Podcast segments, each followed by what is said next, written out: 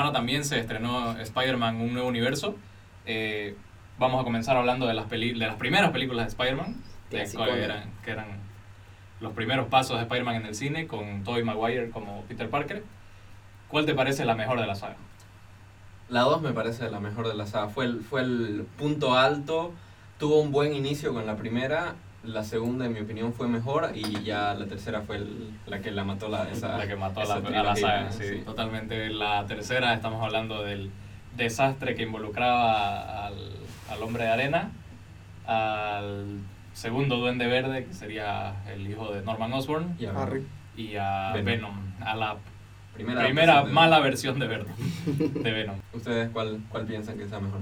Igual. Para mí también la segunda es la mejor. Para mí la primera, me ha gustado mucho la primera. Claro que es el comienzo, ¿no? O sea, Claro, es el origen. es el origen, pero no sé, la segunda es buena, pero no me pareció tan wow como la primera. Estamos hablando también ¿qué- de qué año salieron estas películas. Claro, son de la 2001, década de los 2000, 2000. sí. sí. 2001, 2002. Exactamente. Básicamente, la primera película es obviamente el origen del personaje. La segunda es donde ya vemos una, Un desarrollo del un personaje, desarrollo más que mejor, todo. Mejor eh, documentado, digamos, en la película con, con Peter Parker, Sí. la relación con Mary Jane. eh, además de un excelente villano para mí, que es el Dr. Ock. El Sí, Dr. Ock. Y, y ya en la tercera vemos al Spider-Man Emo. ah, Cualquier cosa, aunque- cualquier aunque- cosa. Aunque, los, aunque los efectos estaban bastante bien. eh, había un boliviano en el, en el equipo de los efectos. eh, salió todo un artículo en el deber que estaba bueno eso. Salek. Pero que la película se iba bastante, bastante a- al tacho. El choto. Bueno, después tuvimos el primer reboot de la franquicia con de parte de Andrew Garfield como el protagonista. Claro que esto fue como que darle, tratar de darle un nuevo una nueva vida al personaje, digamos, con, con lo que hicieron con Spider-Man 3. Y pues, la verdad bastante decente. Andrew Garfield era, era, más, era más un Peter Parker como el de los cómics, era un tipo bien sarcástico. En realidad, a, a, a mi parecer, fue un mejor Spider-Man, pero un Peter Parker como que falló un poco porque Era muy popular. era muy canchero, Sí, muy, sí, sí. como que no, no se sentía la O esencia sea, de Peter era, Parker. era el Peter Parker como si fuera Spider-Man. En- en la Sí. o sea, porque Peter Parker siempre fue un chico tímido, todo esto, era un chico muy inteligente. Cuando era. Spider-Man. Pero cuando era Spider-Man era que se soltaba con su Sí. humor eh, sarcástico y todo, y eso, como que Andrew Garfield y también, digamos, el director tal vez no supieron eh, diferenciar a un Peter Parker de un Spider-Man. digamos. A mí me, me gustó la actuación de Andrew. Eh, la verdad es que para mí, hasta ahora, es el mejor Spider-Man.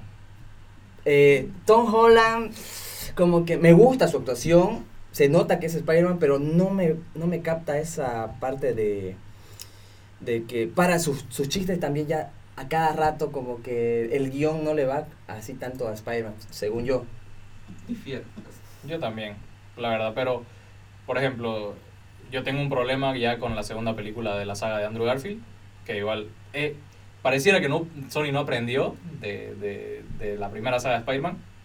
O sea, la peor, de, la peor de la saga le metieron tres villanos. Metamos Sí. net igual lo Ajá, mismo. tres a la. Así, en esta secuela metamos tres villanos. así, como si no hubieran aprendido. Y sí, hay, digamos, los planes de Sony de, de sacar el grupo de villanos de Spider-Man en una sola película. Lo Que, que cuando llegan a la guarida de Harry Osborn, ahí se ve, digamos, todos los, los eh, elementos de, bastante, de, de diferentes villanos de, de Marvel.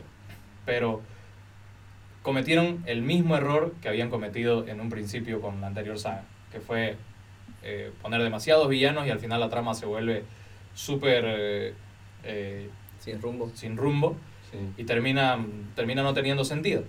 Totalmente. Ya luego de esta saga le pasaron los derechos de nuevo a Marvel, Finalmente, lo finalmente. cual, lo cual al fin le dio un, un aire diferente a- al, al personaje, Sí. logrando insertarlo a- finalmente al, al universo cinemático, lo cual fue un paso totalmente en la dirección correcta para el personaje. Lo Sí. cual ya no importaba porque Disney compró Todo. todo. Sí, pero no, Sony no, no compró Disney. Ah, Disney ¿no? no compró Sony, no.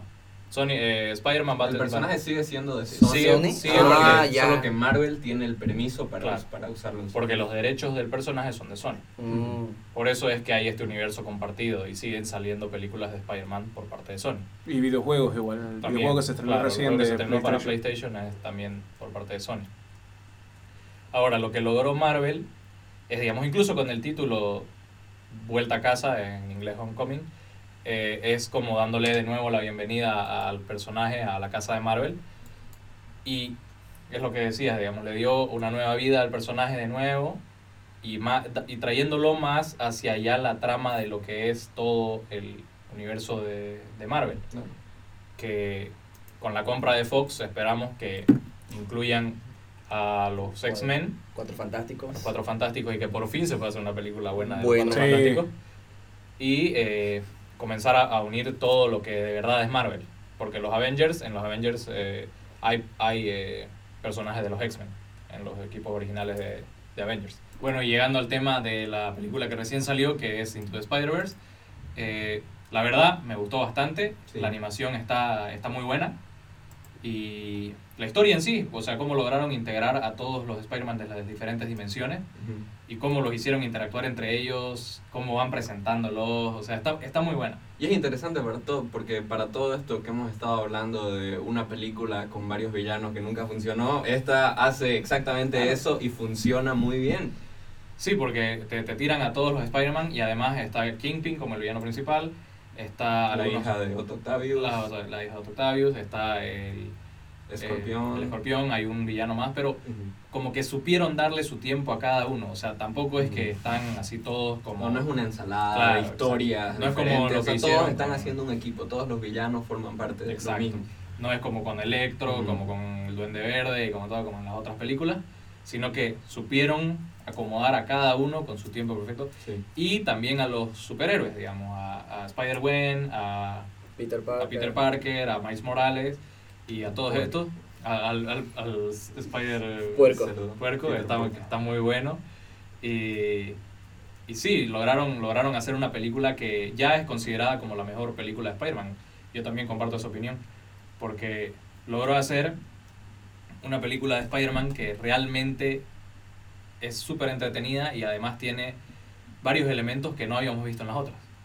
Me agrada esta idea del, del Spider-Verse, ya que nos da esperanzas para el futuro. Y quién sabe, tal vez de aquí a unos años logren hacer un- una película donde combinen esto, pero en live action, y logremos ver a los tres Spider-Mans que hemos tenido hasta ahorita en una misma película. Sería, interesante, sería, genial. interesante. Está muy difícil, pero sería genial.